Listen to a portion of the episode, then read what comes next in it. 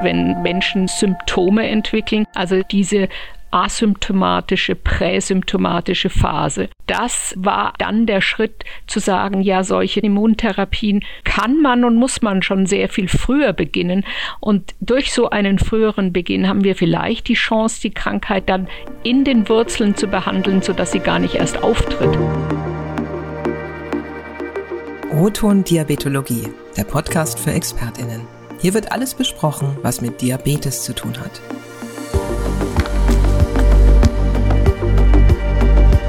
Guten Tag, hier ist Oton Diabetologie, der Podcast für alle, die Menschen mit Diabetes behandeln oder sich dafür interessieren. Wir laden uns Gäste aus der Forschung ein oder aus Praxis und Klinik sowie aus der Gesundheitspolitik. Heute begrüßen wir bei uns eine der bekanntesten Diabeteswissenschaftlerinnen Deutschlands. Sie forscht, um eine Welt ohne Typ-1-Diabetes zu erreichen.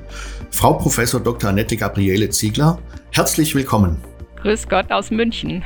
Auch von meiner Seite herzlich willkommen, Frau Professor Ziegler. Das war nun die Stimme meines Kollegen Jochen Schlabing, Medizinredakteur der Matrix Group Deutschland. Und das war die Stimme von Günter Nube, Redaktionsleiter Deutschland der Matrix Group und Chefredakteur der Diabetes-Zeitung. Zuerst möchte ich unseren Hörerinnen und Hörern unseren Gast vorstellen. Frau Professor Ziegler ist Direktorin des Instituts für Diabetesforschung am Helmholtz-Zentrum in München und damit ein Partner im Deutschen Zentrum für Diabetesforschung, Sie leitet die Forschergruppe Diabetes e.V. und hat den Lehrstuhl inne für Diabetes und Gestationsdiabetes am Klinikum rechts der ISA der TU München. Frau Professor Ziegler, vielen Dank, dass Sie sich heute Zeit nehmen für uns.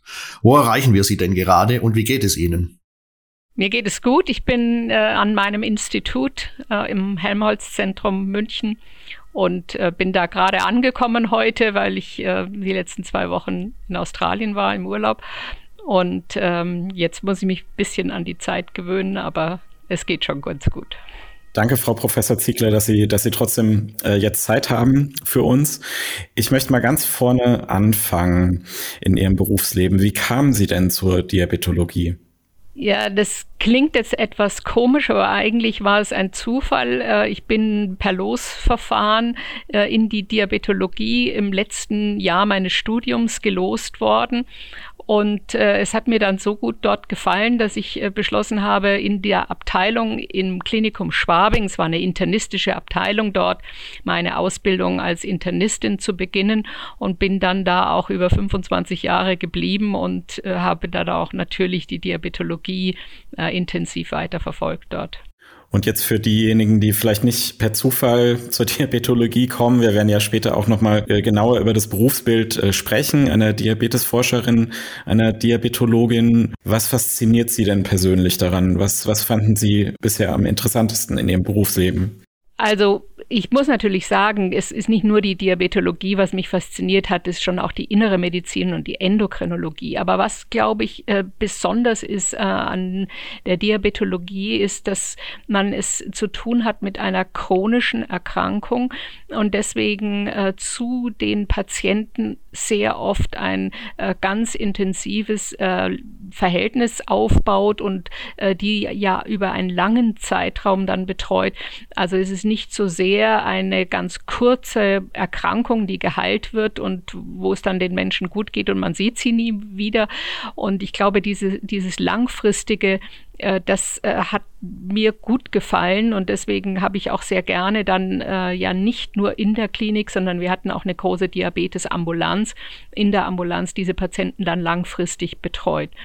Und äh, ein, ein zweiter Aspekt ist, ähm, mir hat es immer natürlich sehr gut gefallen, äh, in der inneren Medizin zu arbeiten, weil es eine doch sehr große Vielfalt ist und äh, der Mensch mit Diabetes leider hat viele Komplikationen, äh, die ja ein ganz breites Spektrum äh, der Medizin äh, betreffen und so dass eigentlich diese Beschäftigung extrem vielfältig ist und eigentlich alle Disziplinen der inneren Medizin äh, erfordert. Und so dass ich eigentlich denke, es ist eine der breitesten äh, aufgestellten Krankheiten und deswegen auch äh, extrem interessant. Nun hatten Sie zwei interessante Aspekte genannt. Gibt es da vielleicht noch einen dritten Aspekt? Ich war mal bei einem Jubiläumssymposium in München vor Ort. Da wurde eine Geschichte erzählt, dass der große Diabetologe Professor Helmut Mehnert bei Ihnen, da waren Sie noch Kind, den Nikolaus gespielt haben soll. War das vielleicht auch noch mitentscheidend für Ihren Berufsweg?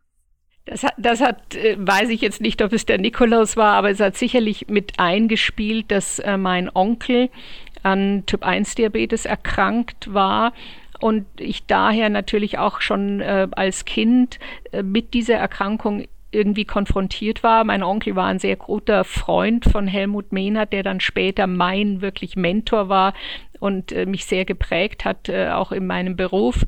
Und äh, natürlich interessiert man sich für Krankheiten, die in der Familie vorkommen, dann auch besonders und das hat sicherlich mit eingespielt. Sie und Ihr Institut, Sie stehen ja auch für das Ziel, eine Welt ohne Typ-1-Diabetes zu erreichen. Sie begleiten zum Beispiel die Kampagne A World Without One. Wie kam es denn zu diesem Ziel?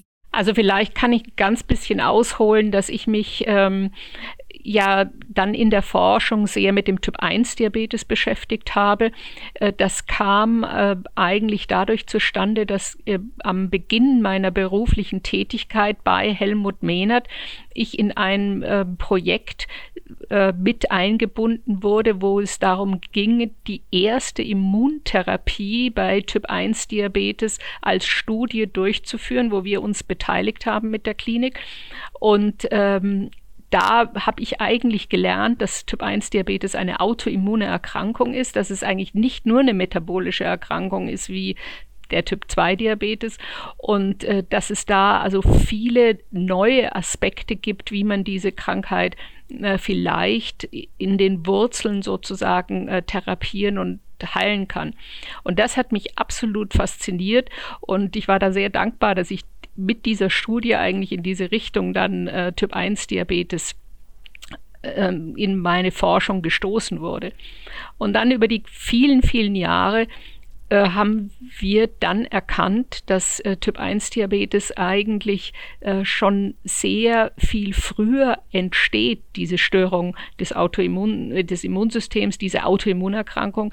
Also nicht erst, wenn der Blutzucker zu hoch ist, wenn äh, Menschen Symptome entwickeln, hat man Typ-1-Diabetes, sondern es gibt diese asymptomatische, präsymptomatische Phase. Und äh, das äh, war eigentlich dann der Schritt zu sagen, ja, solche Therapien, Immuntherapien, kann man und muss man schon sehr viel früher beginnen. Und durch so einen früheren Beginn haben wir vielleicht die Chance, die Krankheit dann in den Wurzeln zu behandeln, sodass sie gar nicht erst auftritt. Und das äh, kam, ist dann hat dann zu dem Motto und dem großen Wunsch, muss man natürlich sagen, aller Diabetesforscher geführt, eine Welt ohne Typ-1-Diabetes äh, irgendwann mal zu erreichen. Glauben Sie denn, dass wir in unserem Leben noch eine Welt ohne Typ-1-Diabetes erleben werden? Das hoffe ich sehr. Ähm, und es ist natürlich wichtig, äh, manche Erkenntnisse und manche Fortschritte in der Medizin, die kommen ja wirklich von einem Tag auf den anderen. Und manche Fortschritte entwickeln sich sehr langsam, Schritt für Schritt. Und äh, ich denke, wir haben in den letzten Jahren schon einen Durchbruch in der Immuntherapie des Typ-1-Diabetes erreicht. Wir haben jetzt ein erstes Medikament, was sich im in der Zulassung befindet, wo man zeigen konnte, dass es Diabetes immerhin über drei Jahre verzögern kann. Und das macht schon Hoffnung, dass jetzt da ein neuer Schwung in diese Immuntherapie äh, kommt und äh, dass es dann vielleicht auch gar nicht mehr so weit weg ist, äh, dass äh, diese Krankheit zumindest über Jahre, Jahrzehnte hinausgezögert werden kann.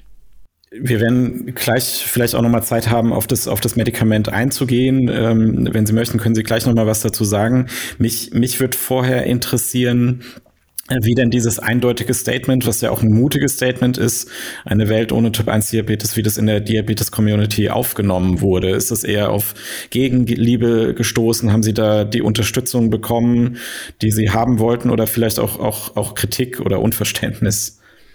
Nein, es ist durchaus auch, äh, wir haben durchaus auch äh, Kritik erfahren.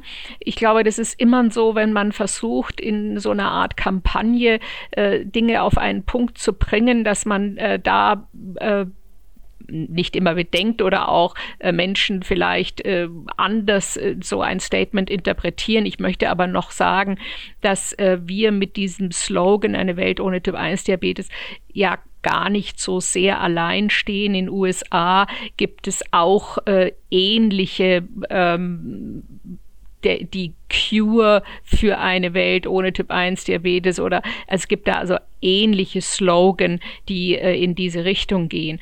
Aber es gab durchaus Kritik, dass man äh, gesagt hat, ja, wir wollen doch nicht Menschen hier äh, eradizieren oder sozusagen diese Krankheit hat ja auch vielleicht seinen Wert. Also so ist es natürlich absolut nicht gemeint gewesen, sondern äh, es war der positive Wunsch, was für die Menschen zu tun, ähm, die diese Krankheit haben, damit ähm, ihr Leben besser wird und damit vielleicht äh, die nächste Ger Generation diese Krankheit nicht äh, bekommt. Es gibt vielleicht auch den einen oder anderen, der auch, auch bewusst mal was falsch verstehen möchte. Sie machen ja jetzt ganz konkret auch wirklich große Anstrengungen, sind, sind ein bisschen drauf eingegangen. Also Sie und Ihre Kollegin am, am Helmholtz-Zentrum München führen ja Großstudien zum Typ-1-Diabetes äh, durch, um, um dieses Ziel zu erreichen, mit äh, ja auf den ersten Blick so ein bisschen merkwürdigen Namen. Da wird dann das I durch eine Eins ersetzt, also Frieda-Studie, äh, Cynthia-Studie, Point-Studie, Frederik-Studie. Äh, können, Sie, können Sie vielleicht da mal ein bisschen genauer drauf eingehen, äh, bitte, was sich dahinter verbirgt? Ja, also wichtiger Punkt ist, vielen Dank, dass Sie da nachfragen, äh, dass also Prävention und präventive Therapie geht ja nur dann, wenn ich erstmal die Menschen äh, vorher identifizieren kann, die den Diabetes bekommen oder die schon ein solches Frühstadium haben. Das heißt also, der Schritt äh, in die Therapie hat erstmal erfordert, dass wir Biomarker entwickeln, mit denen wir die Krankheit äh, früh erkennen können. Und da habe ich sehr viel investiert über viele, viele Jahre. Wir haben äh, sehr viele schon äh, Geburtskohorten und prospektiven Studien gemacht, um eigentlich herauszufinden, mit welchen Markern können wir vorhersagen, wer Typ 1 Diabetes entwickelt. Und da gibt es jetzt zwei Ansätze und die waren äh, und sind in diesen Studien umgesetzt. Das eine ist, dass wir einen genetischen Risikoscore entwickelt haben. Es gibt mehrere Gene, die für Typ 1 Diabetes prädisponieren. Wir haben sozusagen alle Gene zusammengenommen und sie die, ihnen ein unterschiedliches Gewicht gegeben und dieses Gewicht äh, zählen wir in einen Score zusammen. Da können wir sagen, wenn äh, ein Baby, ein Kind, ein Neugeborenes einen Score hat, der jetzt äh, in unserem System über 14,4 liegt, dann hat es ein 25-fach höheres Risiko, Typ 1 Diabetes zu entwickeln. Also das liegt dann über 10 Prozent und nicht nur bei 0,4 Prozent wie bei einer Durchschnittsbevölkerung. Ähm, und damit können wir sozusagen eine Gruppe ähm, identifizieren, die äh, natürlich von einer präventiven Therapie äh, profitiert und bei denen es auch Sinn macht, eine präventive Therapie anzuwenden. Denn man möchte sie ja nicht jedem sozusagen geben müssen, der dann vielleicht gar nicht an Diabetes erkrankt. Und das Zweite äh, war wichtig, dass wir auch Marker haben, die die Krankheit im Frühstadium erkennt, bevor jemand Insulin spritzen muss, symptomatisch wird. Und dazu haben wir auch diese Inselautoantikörper. Ähm, wir wissen, dass wenn mindestens zwei dieser Antikörper vorhanden sind, dann eigentlich der Typ 1 Diabetes mit Sicherheit kommt, außer wir haben eine präventive Therapie. Und das ist ein Screening, was wir zum Beispiel in der Frieda-Studie anwenden, um eben Kinder zu identifizieren, die äh, ein solches Typ 1 Diabetes Frühstadium haben und bei diesen Kindern kann man dann zum Beispiel dieses schon äh, genannte Medikament, das heißt übrigens Teplizumab oder Anti-CD3-Antikörper, ähm, verwenden, um dann äh, hoffentlich den Ausbruch der Erkrankung zu verzögern. Wie ist denn eigentlich die Diskussion oder die Reaktion ähm, von potenziell Betroffenen? Welche Diskussionen gibt es denn äh, beispielsweise in der Ärzteschaft oder auch in Familien, dass man so früh über eine potenzielle Typ-1-Diabetes-Erkrankung erfährt? Gibt es da Pro-Kontra-Kritik? Ja, es gibt natürlich immer Pro-Kontra-Kritik und ich glaube, das ist ja auch sehr wichtig, dass man, wenn man jetzt äh, ein sogenanntes Screening oder Früherkennungsprogramm aufsetzt. Da muss man ja immer abwägen, was ist der Benefit äh, für den, das Individuum und was ist vielleicht auch ein gewisser Nachteil oder Schaden, den ich zufüge. Also diagnostiziere ich eine Krankheit zu früh, belaste ich damit die Familie. Und deswegen haben wir gerade in der Frieda-Studie ein äh, ganz differenziertes zusätzliches ähm, psychologisches Programm mit aufgenommen. Also wir haben die psychologische Belastung eines solchen Screening genau monitoriert und konnten da sehen, dass es eben weniger belastend ist als eigentlich eine Diagnose, eine unerwartete Diagnose ohne Früherkennung, wo Kinder ja auch manchmal auf der Intensivstation dann landen. Und äh, das, glaube ich, war ein wichtiger Teil. Das Zweite, was wir auch zeigen konnten, dass ähm, die Zahl der Tage im Krankenhaus und ähm, auch die, die, das Auftreten der schweren Entgleisungen, zum Beispiel einer diabetischen Ketoazidose, drastisch reduziert werden konnte durch die Früherkennung sodass wir jetzt eigentlich davon ausgehen, dass in der Abwägung von Vorteil und Nachteil in meiner Meinung die Vorteile eindeutig äh, überwiegen. Und das ist das, was man dann natürlich auch in der Kommunikation mit den mit der Ärzteschaft, aber auch mit den Versicherungen und mit ähm, den Patienten äh, diese Diskussion muss man durchführen. Aber ich kann vielleicht auch sagen, dass die bayerischen Kinderärzte, die ja äh, das alles machen, wir screenen ja nicht selber, sondern die screenen, dass wir ähm, über 600 Kinderärzte haben, die sich aktiv beteiligen, dass wir bisher in Bayern über 150.000 Kinder ähm, hier untersucht haben und äh, dass also das Interesse enorm hoch ist und äh, unsere Kinderärzte auch mittlerweile absolut dahinter stehen und wir ein extrem positives Echo hier bekommen. Nehmen an Ihren Studien denn ganze Praxen oder ganze Kliniken teil oder äh, auch nicht nur in Bayern? Wie ist das? Wie kann man sich das vorstellen? Ja, also wir, wir sind ja in Bayern mit Frieda gestartet und äh, das sind jetzt ganz primär die Kinderarztpraxen, die das machen. Bei der Frederik-Studie, das ist die, wo wir das genetische Risiko bei Neugeborenen untersuchen, um Primärprävention da durchzuführen. Da arbeiten wir primär mit den Geburtskliniken zusammen. Und das ist ja ein europäisches Projekt. Ähm, und da praktisch arbeiten ähm, fünf Länder in Europa nach absolut dem gleichen Protokoll. Und das sind in Deutschland dann drei Bundesländer, Sachsen, äh, Führung TU Dresden in äh, Niedersachsen unter äh, Führung von, von, der Kinderklinik auf der Bult und äh, wir in, in München, die praktisch da auch mit den Geburtskliniken zusammen dieses Screening äh, im Kontext des Neugeborenen-Screenings anbieten. Bevor wir weitere Nachfragen stellen zu, dem, zu den wirklich sehr interessanten Studien, ähm, würde ich gerne was einspielen. Und zwar vom äh, Herrn Michael Bertsch, dem, dem Gründer und Kopf der Diabetes Kids. Und ich spiele das jetzt mal ab. Du, hier ist Michael Bertsch von Diabetes Kids. Ich wollte mal ganz provokativ fragen, wann denn nach den Mäusen auch die Kinder dran sind. Also es soll jetzt nicht despektierlich klingen, ich finde es toll, was so alles passiert äh, im Hinblick auf Prävention oder eben Herauszögerung von Typ 1 Diabetes. Aber so eine richtige Heilung wäre natürlich äh, der Bringer. Danke für diese Frage. Ähm, ich möchte sagen, dass alle unsere Studien und meine ganze äh, Lebensarbeit sich eigentlich immer mit den Patienten befasst hat, nicht mit den Mäusen und den Tieren, auch wenn die wichtig sind und dass natürlich viele Medikamente erstmal im Tiermodell erprobt auf die Sicherheit getestet werden stimme ich absolut überein, dass es wichtig ist, natürlich mit den Kindern und den Menschen ähm, das zu erproben und dass es übrigens auch ganz wichtig ist, Studien bei Kindern zu machen, weil wir nicht davon ausgehen können, dass die Wirkung eines Medikaments beim Erwachsenen und bei Kindern äh, das gleiche ist. Und äh, da konnten wir aber auch sogar in Deutschland ähm, unsere äh, Zulassungsbehörden sehr gut ähm, zusammenarbeiten, die das durchaus sehen und gesehen haben, dass wir bei den kleinen Kindern die Studien durchführen.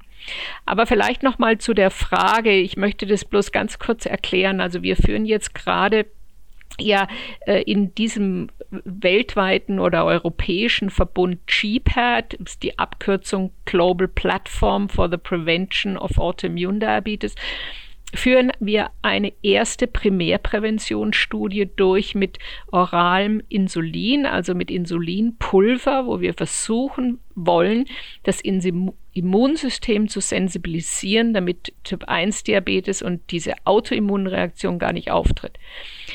Um diese Studie beginnen zu können, mussten wir zunächst äh, drei Pilotstudien machen, weil wir ja erst ausprobieren müssen bei Kindern, was die richtige Dosis ist und ob wir den Effekt überhaupt äh, sozusagen die, das auf das Immunsystems erreichen. Diese Pilotstudien haben ungefähr sechs Jahre gedauert. Dann haben wir vor zwei Jahren jetzt begonnen, diese äh, Studie durchzuführen. Und äh, um eine jetzt definitive Antwort zu bekommen, brauchen wir äh, ungefähr 1000 Kinder, Babys, die wir da behandeln. Und wir haben in dem europäischen Kontext drei Jahre gebraucht, um diese 1000 Babys in die Studie zu rekrutieren. Das ist, die ist zu Ende rekrutiert. Und jetzt wird ähm, jedes Kind bis zum dritten Geburtstag behandelt und dann noch im Durchschnitt ähm, bis ungefähr äh, maximal dem siebten Lebensjahr nachuntersucht, im Durchschnitt ungefähr fünf Jahre nachuntersucht. Das heißt also, wir haben das Ergebnis dieser Studie äh, 2024, obwohl wir äh, und es keine Studie auf der Welt im Diabetes gibt, die so schnell rekrutiert hat wie diese Studie. Wir haben im Durchschnitt im Monat 30 bis 40 Kinder in die Studie aufgenommen. Und äh, ich will bloß damit sagen, also bis wir eine Antwort haben auf eine Studie, das dauert schon sieben Jahre und dazu gezählt die Vorarbeiten und Pilotprojekte dauert es etwa 15 Jahre. Das ist einfach nun die Realität und deswegen brauchen wir Geduld und äh, geht es einfach, äh, wir sind schon lang bei den Menschen und nicht mehr bei den Mäusen, aber trotzdem dauert es äh, einfach länger als gedacht, bis man wirklich eine Antwort hat. Also Herr Bertsch hatte ja auch dazu gesagt, äh, dass man die Frage nicht falsch verstehen soll.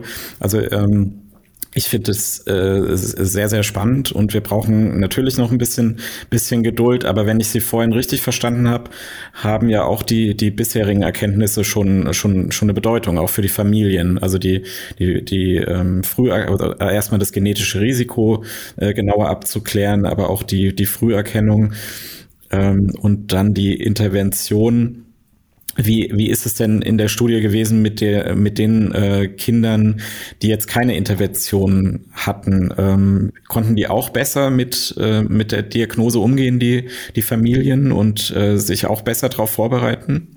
Also da muss man unterscheiden bei den Studien, die noch laufen, die sind ja sozusagen placebo kontrolliert, doppelt verblindet. Das heißt, auch ich weiß nicht, wer das Placebo hat und wer das Medikament bekommt, sodass wir da natürlich jetzt noch nicht sagen können, ob die einen oder die anderen, äh, wie, die reagieren.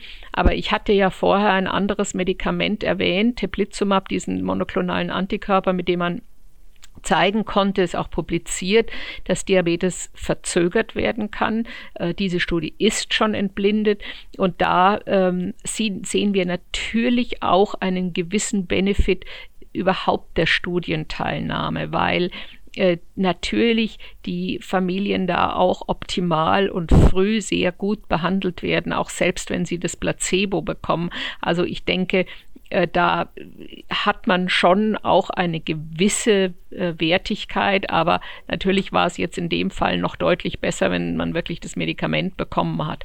Und da äh, kann ich sagen, dieses Medikament befindet sich gerade in USA im Zulassungsprozess und ist jetzt auch bei der EMA, den europäischen Behörden, angefragt. Und das wäre natürlich schon eine absolute Neuigkeit, wenn wir vielleicht im nächsten Jahr dann ein erstes Immuntherapeutikum auf dem Markt haben.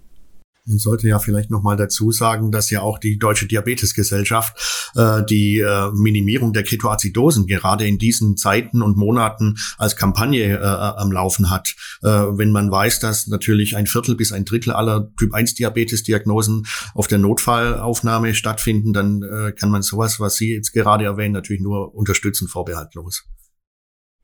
Und es ist übrigens wichtig, finde ich, dass man mehrere, an mehreren Punkten ansetzt. Also ich unterstütze diese Kampagne absolut und äh, habe auch sehr äh, unsere Kinderärzte in Bayern gebeten, da mitzumachen, weil ich denke, wir können, also Früherkennung einerseits und Kampagne, also je mehr man da in dieser Richtung macht, desto besser.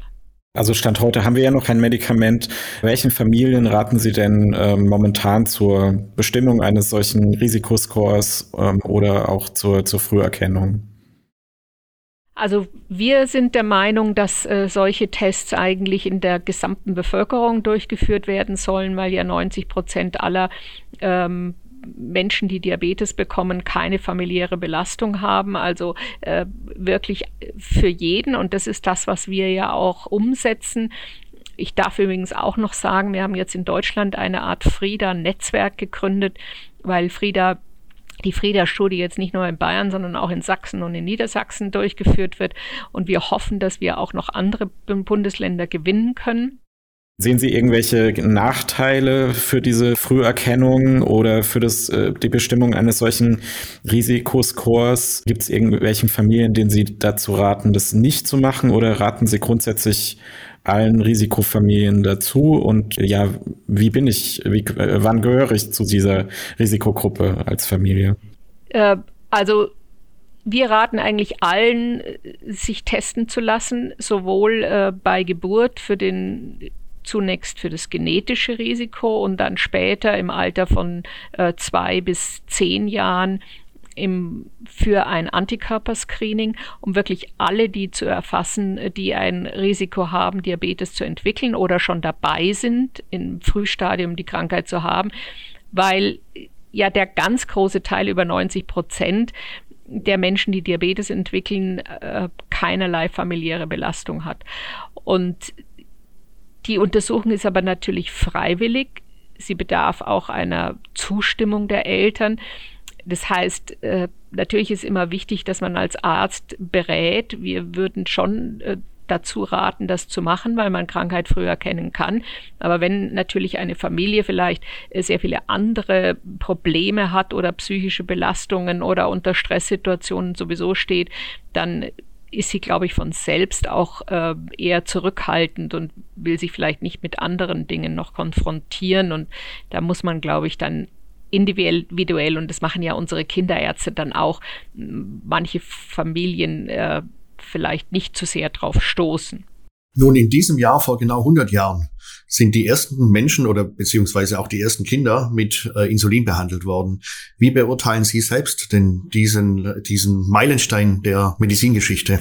Äh, was Wunderbares und äh, ich kann vielleicht sagen, mein Onkel, ich hatte ja vorher schon kurz über ihn berichtet, ist vor 100 Jahren geboren und äh, also in dem Jahr, in dem das Insulin entdeckt war, wurde, er hat äh, dann als Jugendlicher nach dem 20. Lebensjahr Typ-1-Diabetes entwickelt und ähm, da hat dann dieses Insulin äh, natürlich sein Leben gerettet und dann äh, hat aber irgendwie der Diabetes auch sein Leben gerettet, weil er wegen dem Diabetes nicht in den Krieg einziehen musste und ähm, so glaube ich, kann man sagen, das war eine, ein, eine äh, die Entdeckung natürlich in der Medizin und äh, hat für viele, viele Menschen äh, wirklich einen Wandel äh, bedeutet und ähm, natürlich auch ein Überleben ermöglicht.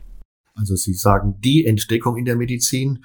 Hm, wie steht es denn eigentlich in Ihren Augen um die Diabetesforschung und um weitere solche Entdeckungen in Deutschland? Also ich glaube, dass die Diabetesforschung äh, auch gerade besonders in Deutschland nicht schlecht aufgestellt ist und dass wir hier ähm, ja auch durch das Deutsche Zentrum für Diabetesforschung äh, wirklich sehr hohe Qualität haben. Auch im Helmholtz-Zentrum jetzt ganz, ganz viele Institute äh, entstanden sind in den letzten zehn Jahren, die wirklich äh, verschiedenste Aspekte der Krankheit beforschen. Also ich glaube, da können wir äh, durchaus stolz sein aber äh, ein Durchbruch in der Diabetologie ähm, wäre natürlich äh, wirklich, glaube ich, eine Heilung. Und hier äh, können wir natürlich auch sagen, gab es nicht aus Deutschland jetzt, aber aus USA ähm, natürlich auch spannende Ergebnisse Richtung Stammzelltherapie, die äh, durchaus auch ähm, in der Zukunft vielleicht eine wichtige Rolle spielt, um Menschen, die die Krankheit schon haben, äh, dann vielleicht anders behandeln zu können als nur äh, in Anführungszeichen mit dem Medikament Insulin. Sie hatten eben schon das Deutsche Zentrum für Diabetesforschung erwähnt, äh, DZD.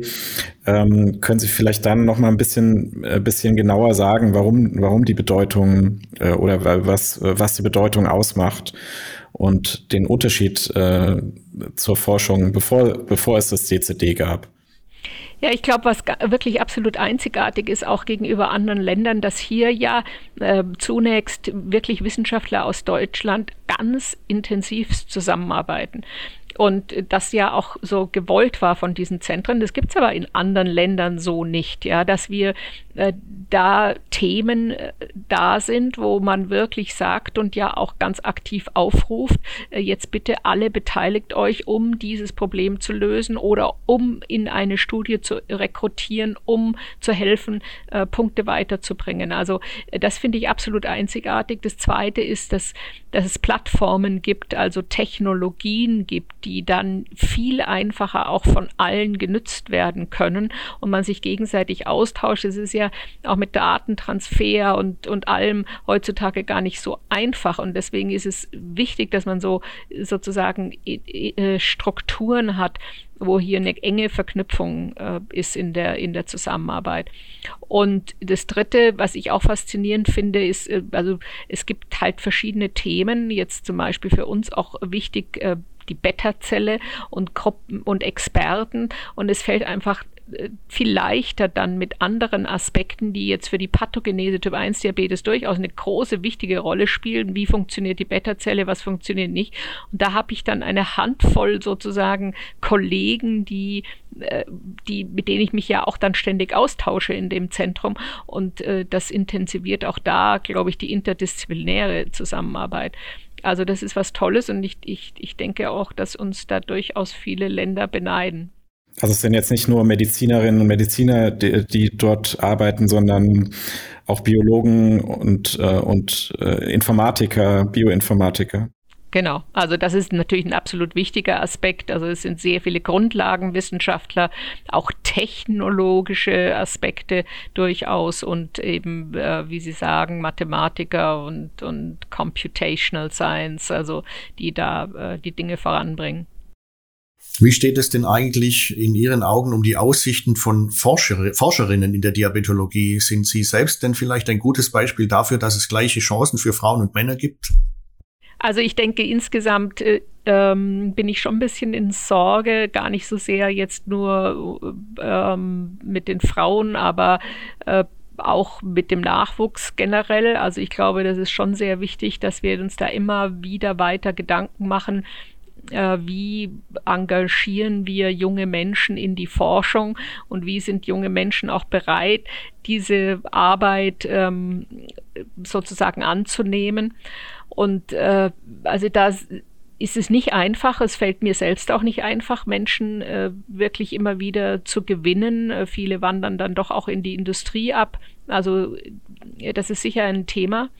Und Frauen, ich glaube, das ist auch ein wichtiges Thema. Also ich, ich habe es letztes Jahr auch angestoßen, nochmal zu sagen, dass es ja, ja einen höchsten Preis in der Diabetologie auch in Deutschland gibt. Die Langerhans-Medaille, die wurde, glaube ich, jetzt über 50 Jahre vergeben, immer nur an Männer, keine einzige Frau bis jetzt.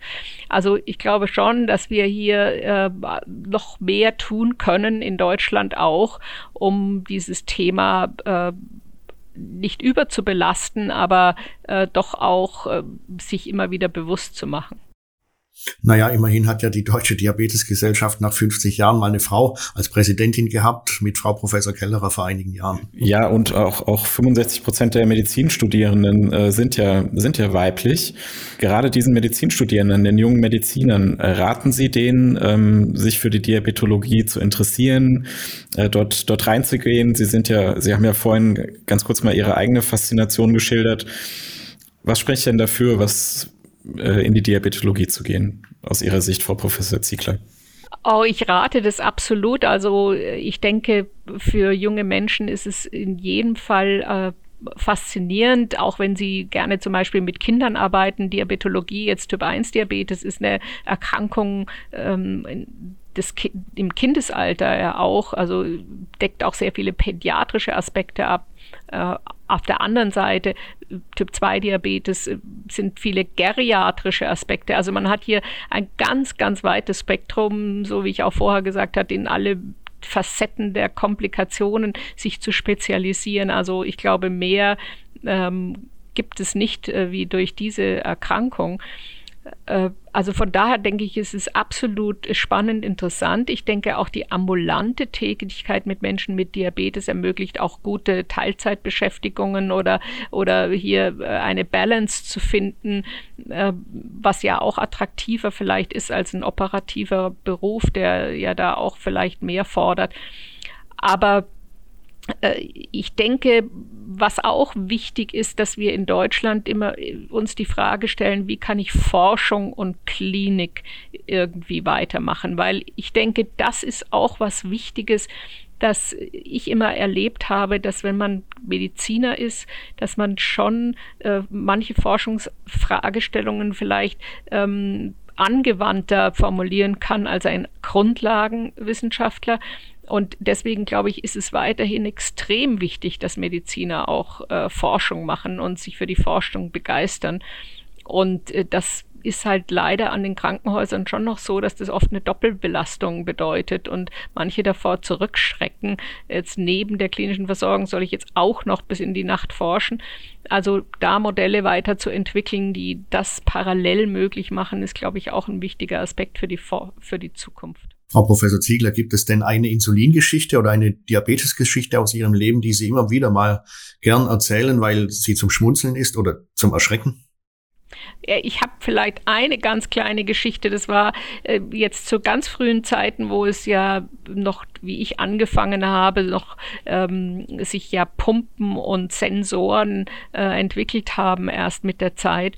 Und ich hatte eine Jugendliche, ein Kind, ein 13-jähriges Mädchen mit neuem manifesten Diabetes und äh, das war eine der ersten, wo wir äh, eigentlich entschieden haben, dass sie eine Insulinpumpe bekommen soll. Und äh, da hatte man ja auch am Anfang so ein bisschen eine Barriere. Und äh, sie war aber da sehr offen und hat gleich gesagt, sie findet das wahnsinnig cool, weil ihre Freundinnen, die haben manchmal ein Handy schon dabei und jetzt hat sie so eine Pumpe und da hat sie jetzt auch was, was sie herzeigen kann. Also das äh, fand ich sehr, sehr positiv und hat mir wieder gezeigt, dass ja junge Menschen äh, solche Dinge auch oft sehr gut annehmen und ähm, gut mit, mit diesen neuen Entwicklungen zurechtkommen. Hat Sie persönlich denn der Typ-2-Diabetes nicht in dem Maße gereizt wie der Typ-1-Diabetes als berufliches Betätigungsfeld? Ich für die Forschung einfach äh, nicht oder man muss sich ja irgendwo entscheiden. Aber ich meine, als, als Internistin und Medizinerin in der, meiner Tätigkeit habe ich natürlich äh, wesentlich mehr Menschen mit Typ-2-Diabetes behandelt, weil das äh, einfach dann die Überzahl ist und in den Ambulanzen natürlich eine ganz große Rolle spielt und diese Menschen und, und diese Behandlung hat mir ganz genauso viel Spaß gemacht äh, oder, oder bedeutet, äh, da mich zu engagieren, äh, in der medizinischen Versorgung. Es war halt nicht mein Forschungsthema, aber es war es ein bisschen durch den Gestationsdiabetes, weil das sind ja auch äh, Menschen, äh, die zu großen Teilen eine Art Typ-2-Diabetes haben. Also von daher war ich doch da auch äh, mit eigentlich in dieses Thema ganz gut eingebunden nochmal weg vom, von der Forschung und hin zum, zum vielleicht äh, klinischen Alltag. Ist es in Ihren Augen denn heute einfacher, als, als Ärztin oder als Arzt Menschen mit Diabetes zu behandeln als früher? Es hat sich ja äh, total verändert, weil es war ähm, zunächst eine äh, Disziplin im Krankenhaus. Es war äh, durchaus eine stationäre Therapie und es hat sich in die ambulante Therapie sozusagen verlagert äh, weil wir natürlich auch viel mehr Möglichkeiten haben zu monitorieren und äh, zu therapieren. Aber ich denke, ähm, das ist dass also die, die ganzen äh, Weiterentwicklungen dieser Closed-Loop-Systeme und äh, des äh, Monitorierens und des auch der, der Insulinpumpentherapie äh, natürlich äh, sozusagen die, die, den therapeutische Möglichkeit immens äh, verbessert haben und erleichtert haben. Aber ähm, es ist natürlich dennoch weiterhin äh, komplexer und äh, die Menschen sozusagen da einzuführen und da vorzubereiten, ist, äh, bedarf natürlich auch ähm, einer Veränderung in, in, der Schulung und, und allem. Aber äh, ich denke, es wird nicht schwieriger oder einfacher. Es hat sich nur so inhaltlich verändert, aber das ist ja auch das, was den Fortschritt ausmacht. Die, nun sind natürlich die therapeutischen Möglichkeiten heutzutage das eine. Wie erleben Sie denn äh, Teenager oder Kinder und auch vor allem deren Familien äh, dadurch, dass sie äh, die Glukosewerte heute äh, scannen oder ablesen können von einem kleinen Gerät, wie Sie es vorher beschrieben haben?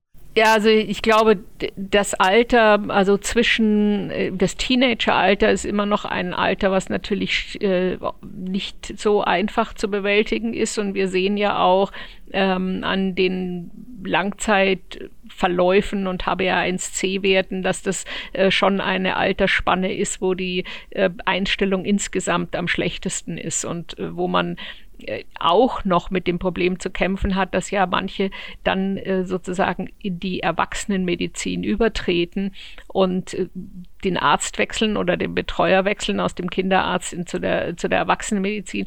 Also da muss ich, um wieder ein bisschen zurückzukommen auf die Immuntherapie, denke ich, da, das wäre auch ein großer Vorteil für diese Teenager, wenn wir hier zusätzliche Therapien hätten, die es ihnen erleichtern, in dieser Zeit den Diabetes einzustellen, ähm, weil das äh, schon eine schwierige Lebensphase ist, in meinen Augen. Aber nochmal nachgehakt, Blutzucker messen war doch was anderes als jetzt Glukosewerte zu scannen, richtig? Ja, absolut. Es ist natürlich es ist auch eine Veränderung aus einer gewissen Disziplin, sehr starren äh, Disziplin äh, fordernden Verhalten zu auch viel mehr ähm, Offenheit, Freizügigkeit, äh, was hier sich in den letzten Jahren durch dieses natürlich auch durch die durch das Scannen und alles äh, absolut verändert hat. Ja. Aber es ist für diese Altersspanne, glaube ich, trotzdem nicht, nicht so viel einfacher geworden dadurch. Ähm, Frau Professor Ziegler, Sie haben ja jetzt ganz viel ähm, aus, aus der Diabetologie äh, erzählt, aus der Geschichte der Diabetologie, äh, wie Sie sie bisher verfolgt haben, aus Ihrem Berufsleben. Ähm, welche, welche Meilensteine können, würden Sie denn sagen, ragen in, in Ihrer Karriere besonders heraus? Worauf sind Sie besonders stolz oder was finden Sie besonders bemerkenswert? Also der erste Meilenstein, glaube ich, ähm, war äh, die erste Geburtskohortenstudie im Typ-1-Diabetes, mit denen wir äh, zeigen können, wann die Krankheit eigentlich anfängt. Äh, dass sie, bei den meisten Menschen und Kindern schon in den ersten Lebensjahren in der, äh, beginnt, diese Autoimmunstörung, Autoimmunerkrankung. Und dass ähm, erste Reaktionen meist gegen das Hormon Insulin selbst gerichtet sind.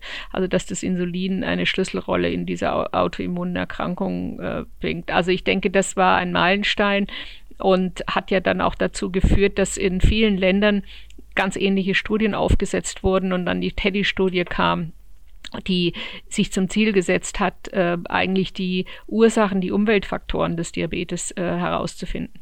Und das ist eigentlich schon so ein bisschen ein zweiter Meilenstein, dass ähm, ich glaube, da wir erkannt haben, im Team erkannt haben, dass es eben die eine Ursache des Diabetes, Typ 1 Diabetes nicht gibt, dass es eben nicht so eine Helicobacter-Infektion gibt, die Typ 1 Diabetes, also wie beim Ulkus damals äh, irgendwie, sondern äh, dass es dass die genetische Prädisposition sehr eine starke Komponente ist, dass es wahrscheinlich ein Zufall ist, wenn sich da so eine autoreaktive Zelle entwickelt und dass es wahrscheinlich mehrere Umweltkomponenten gibt, durchaus wahrscheinlich auch Viren, aber andere, vielleicht auch das Mikrobiom, die da eine Rolle spielen, dass plötzlich dann so eine Autoimmunität entsteht. Das muss man sich fast so ähnlich vorstellen wie beim Krebs wahrscheinlich, wo plötzlich so eine Krebsstelle entsteht. Also das ist wohl auch ein gewisser Zufallsprodukt. Also es gibt nicht den einen Umweltfaktor. Also ich glaube, das war eine zweite wichtige Erkenntnis. Und ähm, dann, äh, glaube ich, war es schon diese wichtige Erkenntnis, dass wir Biomarker haben, mit denen wir die Krankheit früher erkennen können. Also diese Erkenntnis, dass habe ich zwei Antikörper, ist eigentlich ein Way of No Return. Also ich, ich entwickle dann diese Erkrankung und weiß, dass sie kommt. Und ich kann mich darauf einstellen und kann da jetzt auch ansetzen, mit diesen Biomarker Präventionstherapien wirklich umzusetzen. Und äh, der letzte, glaube ich, war schon auch der, unser genetischer Risikoscore, den wir entwickelt haben. Ich glaube, das war auch ein absoluter Meilenstein, auch ein bisschen übrigens gegen äh, Meinungen ganz berühmter genetischer Experten, die gesagt haben, das funktioniert nicht, ja. Und äh, es hat funktioniert und wir sehen absolut, dass wir auch repetitiv wieder dasselbe herausfinden, was wir damals vorhergesagt haben mit diesem Score. Und äh, das ist, glaube ich, auch ein gewisser Meilenstein. Und jetzt brauchen wir die erfolgreiche präventive Therapie, aber das wissen wir erst 24 frühestens, wenn die Studie entblindet wird, ob, ob es klappt. Dann laden wir Sie nochmal ein, Frau Professor Ziegler. Es ist ja schön, dass Sie immer den Teamcharakter äh, erwähnen bei den Meilensteinen. Um äh, Teams geht es auch in der nächsten Frage. Wer ist Ihnen lieber, der FC Bayern München oder 1860 München oder die Spielvereinigung Unterhaching? Der FC Bayern München. Aber ich muss sagen, ähm, ich bin jetzt äh, nicht so sehr ein, mit Fußball groß geworden. Ich bin eigentlich erst spät durch meinen Mann und meine Tochter jetzt zum FC Bayern gestoßen, die äh, also nicht zu Menerts Zeiten, Helmut Menerts Zeiten, der ja schon ein ganz großer Fan ist, da war ich noch etwas distanziert und konnte immer nicht mitreden. Und jetzt durch ähm, meine Familie bin ich auch ein FC Bayern-Fan geworden. Naja, als FC Bayern-Fan hat man auch öfter was zu feiern. Ist eine klare Ansage von Ihnen. Dankeschön. Also jetzt, äh, wir schauen jetzt nicht bis ins Jahr 2024, aber ähm, auf diesen Sommer, Frau Professor Ziegler, meine letzte Frage, worauf freuen Sie sich da am meisten? Äh, ich freue mich vielleicht, oh, ich weiß gar nicht, auf was ich mich in diesem Sommer freue. Ich freue mich immer im Winter, weil da fahren wir nach Australien. aber ähm, ja, also es gibt jetzt gerade keinen Meilenstein im Sommer, auf den ich mich jetzt beruflich freuen würde. Und ähm, jetzt der, wir haben jetzt hm, verbringen den Sommer meistens in München oder so. Also wir haben jetzt jetzt keine auch Urlaubshighlights irgendwie für den Sommer. Deswegen. Da würde ich doch noch mal gerne nachhaken. Warum fahren Sie immer im Winter nach Australien? Was ist was hat's damit auf sich? Mein Mann äh, ist Australier und äh, hat seine Familie dort und ähm, ich, sage immer so aus Spaß, ich, weil ich äh, ein Mensch bin, der den Süden absolut liebt ähm, und er kommt, hat eigentlich ursprünglich seine Eltern aus Italien, also wir haben in Italien und Australien, ich sage immer, ich habe ihn nur geheiratet, weil ich äh, mit ihm sozusagen die Garantie auf den Süden in die Familie gebracht habe, natürlich ein Spaß. Aber ähm, ja, also es, es hat eigentlich dann sich so eingebürgert, dass wir halt seine Familie besuchen über die Weihnachtsferien, so dachten, solange meine äh, Tochter schulpflichtig war, musste das ja irgendwie an Ferien gebunden sein. Und dort ist ja dann äh, sozusagen in dieser Zeit das schönere Wetter. Und äh, das haben wir dann so fortgesetzt. Und jetzt treffen wir uns äh, auch zum Teil mit unserer Tochter, die nicht mehr in Deutschland gerade im Moment lebt, in Australien und sind alle in der Familie da immer sehr, sehr gerne dort. Ja, herzlichen Dank, Frau Professor Ziegler, für dieses wirklich interessante Gespräch. Vielen Dank auch von meiner Seite, Frau Professor Ziegler, dass Sie uns mitgenommen haben in die Arbeit Ihres Instituts für Diabetesforschung. Und äh, wir sind gespannt auf die weiteren äh, Schritte hin zu einer Welt ohne Typ-1-Diabetes. Würden Sie sehr gerne wieder dann hören, wenn es den, den nächsten erfolgreichen ähm, Schritt gibt. Und damit sagen wir Tschüss und bis bald. Ja, herzlichen Dank auch von meiner Seite. Tschüss. Das war O-Ton Diabetologie, der Podcast für Diabetesexpertinnen. Dieser Podcast richtet sich an Diabetesteams sowie Medizinstudierende und Interessierte.